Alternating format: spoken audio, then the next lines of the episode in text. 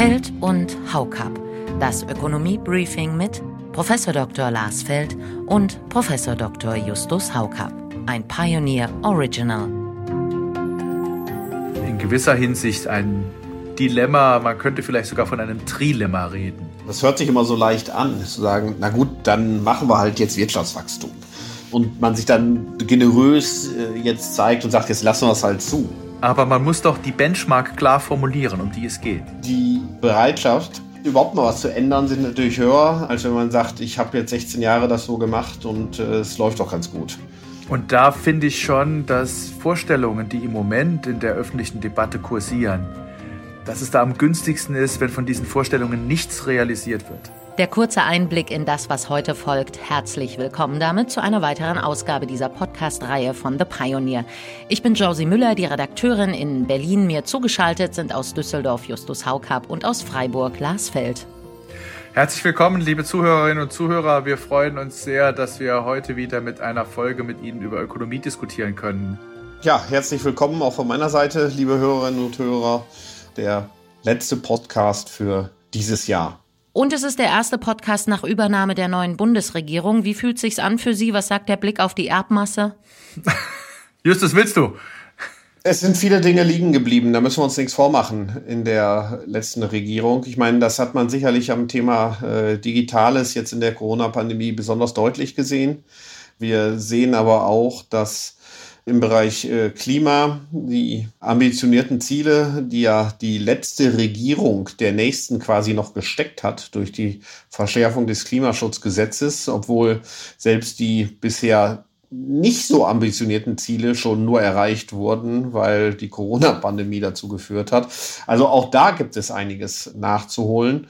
Wir haben schon häufig darüber gesprochen, dass äh, die Rentenpolitik im Grunde nicht nachhaltig ist also die neue Bundesregierung, die hat äh, kein leichtes Erbe anzutreten. Also ich würde da keine Erbschaftssteuer drauf zahlen auf dieses Vermögen, was da überlassen wurde.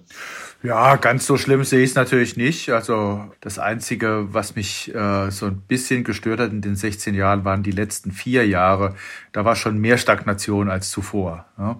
Das Einzige, was dann nochmal Kanzlerin Merkel ein bisschen mehr geholfen hat, war die Corona-Pandemie ein Stück weit. Da hat sie im Wesentlichen ja also überwiegend richtige Entscheidungen getroffen aus meiner Sicht und sich als Krisenkanzlerin auch ein Stück weit bewährt.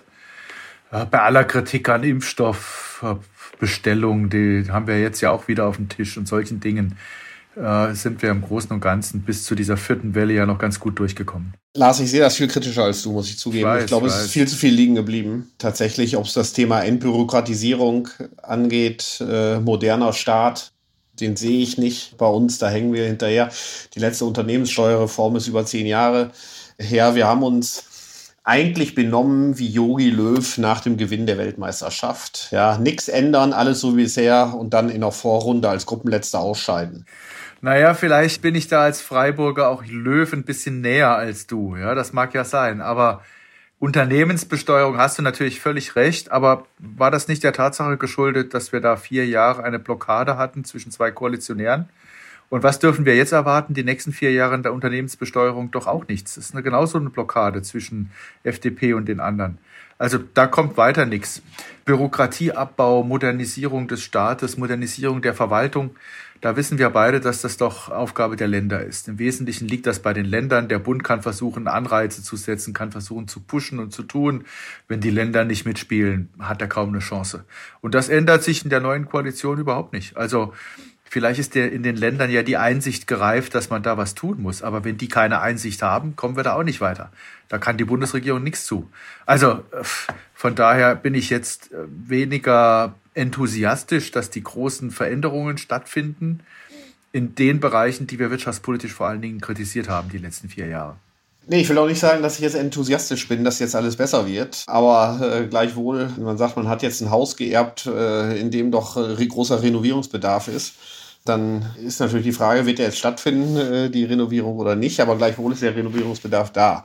Und jetzt kann man natürlich sagen, ähm, das ist nicht unsere Aufgabe. Aber das wird äh, uns natürlich äh, nicht weiterbringen in Deutschland, wenn wir sagen, die Länder sind schuld und äh, diese gegenseitigen Schuldzuweisungen sind immer die anderen kommen wir natürlich zu der Frage, brauchen wir die nächste Föderalismusreform, wie kriegen wir die hin? Vielleicht ist es einfacher, eine Nationalmannschaft umzubauen, aber Die Bereitschaft, überhaupt mal was zu ändern, sind natürlich höher, als wenn man sagt, ich habe jetzt 16 Jahre das so gemacht und es läuft doch ganz gut. Ja, es ist schon so, dass natürlich äh, die politische Führung einer Bundesregierung, wenn sie neu ins Amt kommt, auch anderen Schwung mitbringt als jemand, der in der vierten Amtszeit ist und dessen Enthusiasmus an verschiedenen Ecken und Kanten auch schon ganz schön abgeschliffen ist, wenn er äh, überhaupt in dieser Dimension schon mal vorhanden war. Aber ich bin nicht ganz so zuversichtlich, dass mit den Ländern hier viel passiert. Also es ist auch keine Schuldzuweisung, die hin und her geht, sondern ich sage das schon lange, es sind die Länder, die unser Problem darstellen an dieser Stelle. Also wir brauchen die Föderalismusreform, sagst du. Naja, Föderalismusreform stellen sich viele einfach Zentralisierung vor. Dabei ist eigentlich meines Erachtens doch ganz klar, dass die Länder einfach ihrer Verantwortung nachkommen müssen. Und das sehen wir ja auch in der Corona-Pandemie. Die setzen sich lieber an einen runden Tisch und schieben dann an dem runden Tisch die Verantwortung hin und her und nachher landet sie bei der Bundesregierung. Ja? So wird das ja typischerweise gemacht. Anstatt zu sagen, ich bin jetzt Ministerpräsident des Freistaats Bayern und ich mache die Politik so und so und wenn ich sie falsch mache, werde ich halt abgewählt. Ich habe den Eindruck, die neue Bundesregierung hat einen gewissen Schwung und ich hoffe, der erlahmt jetzt nicht ganz so schnell. Also jedenfalls ist ja bei einem Thema ein wichtiger Impuls gesetzt. Da bin ich gespannt, wer dort die Bremser sein werden, nämlich im Koalitionsvertrag steht ja ganz eindeutig drin, dass sich diese Bundesregierung einsetzen möchte für einen europäischen Bundesstaat. Also ganz klar in Richtung EU als Föderalstaat mit Souveränitätsverzichten und ähnlichem muss das ja einhergehen. Das wird bestimmt eine schöne Diskussion in Europa. Das wird mindestens so schwierig, wenn nicht deutlich schwieriger als eine Föderalismusreform in Deutschland, äh, würde ich denken. Da hat man ja nicht nur 16 Bundesländer, sondern 27 und zwischen Polen, Frankreich, Dänemark, äh, Italien und Deutschland ähm, sind doch die Unterschiede scheint mir größer als die zwischen Schleswig-Holstein und dem Saarland. Na, wir schauen heute mal, wo wir als Europa trotzdem zusammenkommen müssen. Wir sprechen über ganz konkrete einzelne Punkte in der aktuellen Reformdiskussion.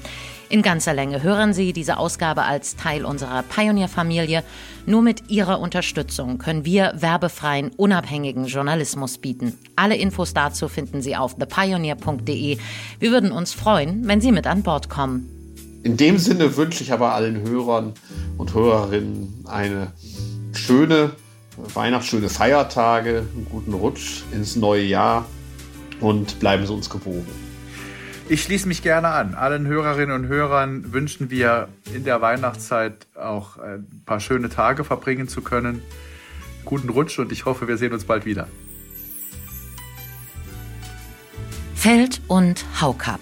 Das Ökonomie-Briefing mit Prof. Dr. Lars Feld und Prof. Dr. Justus Haukap ein Pioneer Original.